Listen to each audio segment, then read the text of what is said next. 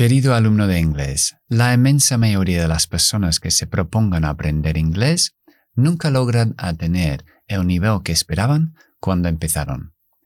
Entonces, ¿en qué se diferencia ese pequeño porcentaje de personas que lo logran de los demás? Este puede ser de todos los vídeos de inglés que veas el más importante, ya que te voy a dar la receta destilada del éxito del aprendizaje del inglés. Como dice el dicho, para ser el 1% de la población, tienes que hacer lo que el 99% no hace. Desafortunadamente, el ser humano suele sobreestimar su futura motivación y sus capacidades para mantener una práctica deliberada diaria, que es lo que se requiere para aprender algo como el inglés. Así que todos empezamos muy bien, muy motivados, pero de pronto nos encontramos con cualquier excusa para no hacer lo que nos hemos propuesto. Entonces lo primero que tenemos que hacer es aceptar que tu cuerpo es un saco de carne vago y tu cerebro va a mantener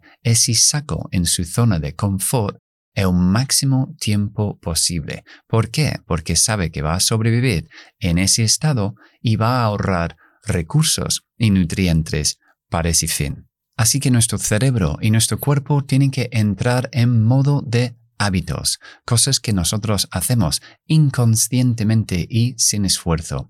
Y en este vídeo te voy a dar los cinco pasos que necesitas para crear el hábito del inglés en tu día todos los días. Ojo, esto no es mi opinión. Esto viene de toda la lectura de todos los libros más famosos que hay ahí en el mercado para crear hábitos, sobre todo uno que se llama Hábitos Mínimos, del profesor renombrado de comportamiento B.J. Fogg.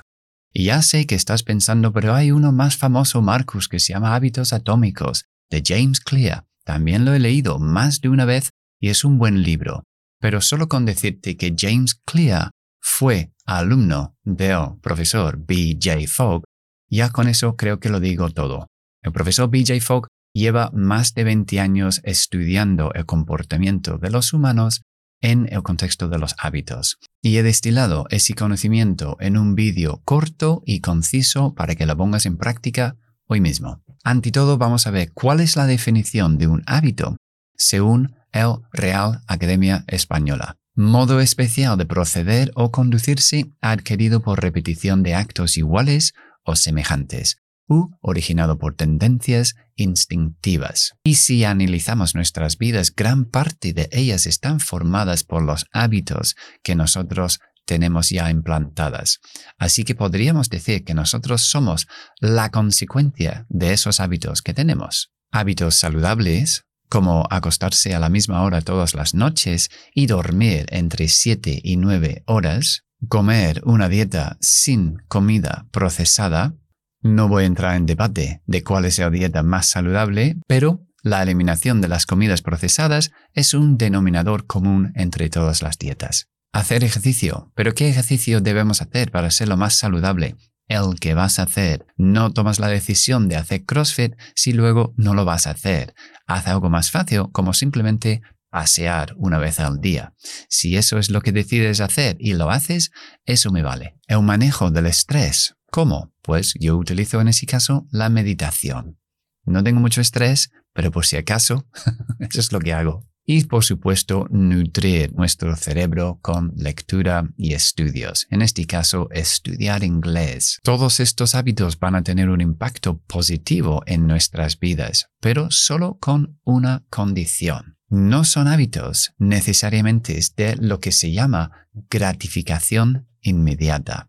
Solamente con constancia veremos los frutos de esos hábitos a medio largo plazo. Por otro lado, tenemos los hábitos de gratificación inmediata. Son los más fáciles, como por ejemplo fumar o comer un donut o comida rápida o ver series en Netflix. Todas esas cosas son muy fáciles de hacer y por tanto tendemos a ir por ese camino muy fácilmente y no hacia el esfuerzo, que son los otros hábitos. Así que tenemos que elegir de qué tipos de hábitos queremos ser la consecuencia de. Yo creo que la respuesta está muy clara. Queremos ser la consecuencia de esos hábitos saludables. Entonces, si eso es así, ¿por qué no todo el mundo hace todas esas cosas tan saludables? La mayoría de las personas tienen, tú incluido, o han tenido la intención de encalcar esos hábitos. Pero algo pasó. Según el profesor B.J. Fogg, se llama el mono de la motivación. Porque a veces aparece y otras veces desaparece. Y es muy difícil saber cuándo va a estar a nuestra disposición. Y si no me crees, pregúntale a cualquier persona que tienen el perchero más caro del mundo. Se llama la bicicleta estática, que suele ser un objeto de decoración en el dormitorio o como mucho un buen perchero.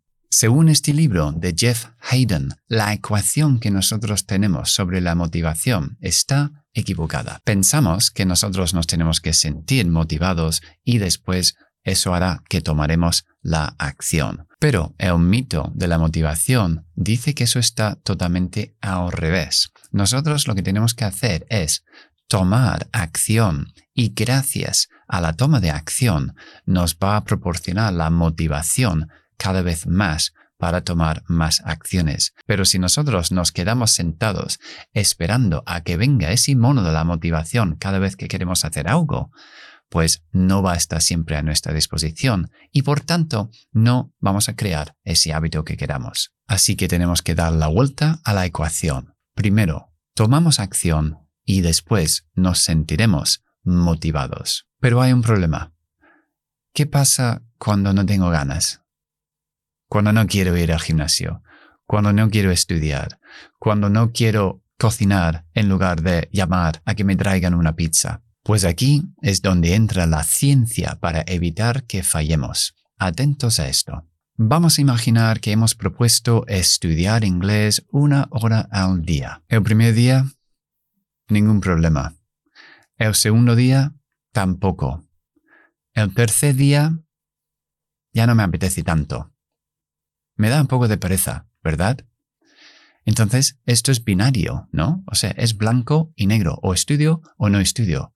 ¿Lo hago o lo salto? Bien, ahora vamos a cambiar una de las variables que determina si hacemos el estudio de inglés en este caso o no. Y esa variable es la habilidad. La habilidad en este caso de hacer estudiar una hora no siempre va a ser factible en nuestras vidas, porque la vida sucede y hay cosas que se interpongan en nuestro camino. Por lo tanto, la habilidad en este caso es el tiempo de una hora lo puedo cambiar. Y en lugar de estudiar una hora, yo puedo estudiar media hora. 15 minutos. 5 minutos. Un minuto. Ya sé que eso parece ridículo, pero según la ciencia lo más importante es que el hábito se mantiene vivo y que nosotros plantemos esa semilla todos los días en este caso, aunque sea por un minuto y nosotros nos vamos a sentir mucho mejor aunque abrimos nuestro libro de texto y decimos, ah, mira, el verbo frasal find out, averiguar, enterarse o descubrir. I found out yesterday, me enteré ayer. Cierro el libro. Menos de un minuto, pero algo hecho. He mantenido el hábito vivo. Y eso te va a dar la motivación la siguiente vez de decir, no era tan difícil Vamos a hacerlo de nuevo. Y conforme que vas haciéndolo de nuevo, aunque no lo haces por una hora, vas a notar el progreso en tu inglés, aunque sea poco. Y tú vas a nutrirte del progreso que estás haciendo con el inglés. Y eso te va a dar la motivación para estudiar más tiempo. Y cuando estudies más tiempo, vas a, tener un progreso mayor. Eso se llama el bucle de la confianza competencia. Cuanto más competencia tengo, porque estoy aprendiendo, más confianza tengo para estudiar más y ir más profundo con el inglés. Y cuanto más confianza tengo, más competencia tengo. Y así vamos con un espiral positivo hacia arriba. Bien, hasta aquí todo bien. Sabemos ya que podemos hacer que nuestro hábito sea más fácil. Si fuera, por ejemplo, hacer 20 flexiones al día y al principio todo bien, pero luego te da pereza, pues evidentemente puedes hacer una flexión un día y mantener el hábito vivo. Se trata de reducir la dificultad para poder ejecutar. Pero, ¿qué pasa si Se me olvida. ahora vamos a utilizar lo que se llama un detonante? Es decir, nuestra frase va a ser, estudiaré inglés después de que yo algo. Nosotros tenemos que vincular nuestro estudio de inglés, en este caso, a otro hábito que tenemos en nuestra vida. En mi vida personal, todos mis hábitos diarios están encadenados. Es decir, el anterior hábito me recuerda o me da paso al siguiente. Así de esa forma, nunca se me olvida ninguno de ellos. Pero necesito un detonante para arrancar el primero porque yo hago primero después de hacer algo. ¿Qué es ese algo? Pues es tan sencillo como despertarme por la mañana. ¿Por qué? Porque sé que estoy garantizado, espero, despertarme cada mañana. Y después de eso, inicio mi primer hábito. Y si quieres saber cuáles son, pues me despierto a las 6. Lo primero que hago es meditar. Me voy al salón y media hora me paso ahí meditando. Después de eso, voy a mi lectura. Leo y tomo notas de mis libros. Después de eso, escribo mis frases de gratificación, de qué estoy agradecido en este día. Después de eso, hago mi inmersión en agua congelada. Esa es la parte más desagradable. Después de eso, entreno CrossFit en mi propia casa. Después de eso, voy a correr con el perro por el monte vuelvo y ya me ducho, preparo un café y empiezo a trabajar a las 8 todos los días. Eso son mis hábitos. No fallo nunca porque es una secuencia de acciones que uno me lleva al siguiente y todos los días hago lo mismo. Entonces estoy progresando con todos y cada uno de ellos cada vez que los hago. ¿Qué pasa si me despierto a las 6 y 20? Pues me voy comiendo un poco de tiempo de mis primeros hábitos. Medito un poco menos, leo un poco menos, escribo un poco menos. Pero no salto ninguno de ellos. Mantengo el hábito vivo. Así que tienes que encontrar cuál es tu ancla donde vas a vincular tu estudio de inglés a algún hábito en tu día, el primer café del día, después de comer, cuando llegas a tu casa, después de cepillar los dientes, cuando te pones las zapatillas de casa. Encuentra una cosa que haces todos los días y juntar el estudio de inglés con eso. Y así nunca se te olvida y nunca fallarás. Cuando Amazon introdujo el botón de pagar de un solo clic, experimentaron un aumento en sus ventas muy importante, tanto que patentaron esa tecnología para que fuese solamente para ellos. Lo que hicieron fue reducir la fricción del entorno del consumidor para que fuese más fácil comprar. Tienes que hacer exactamente lo mismo con el inglés.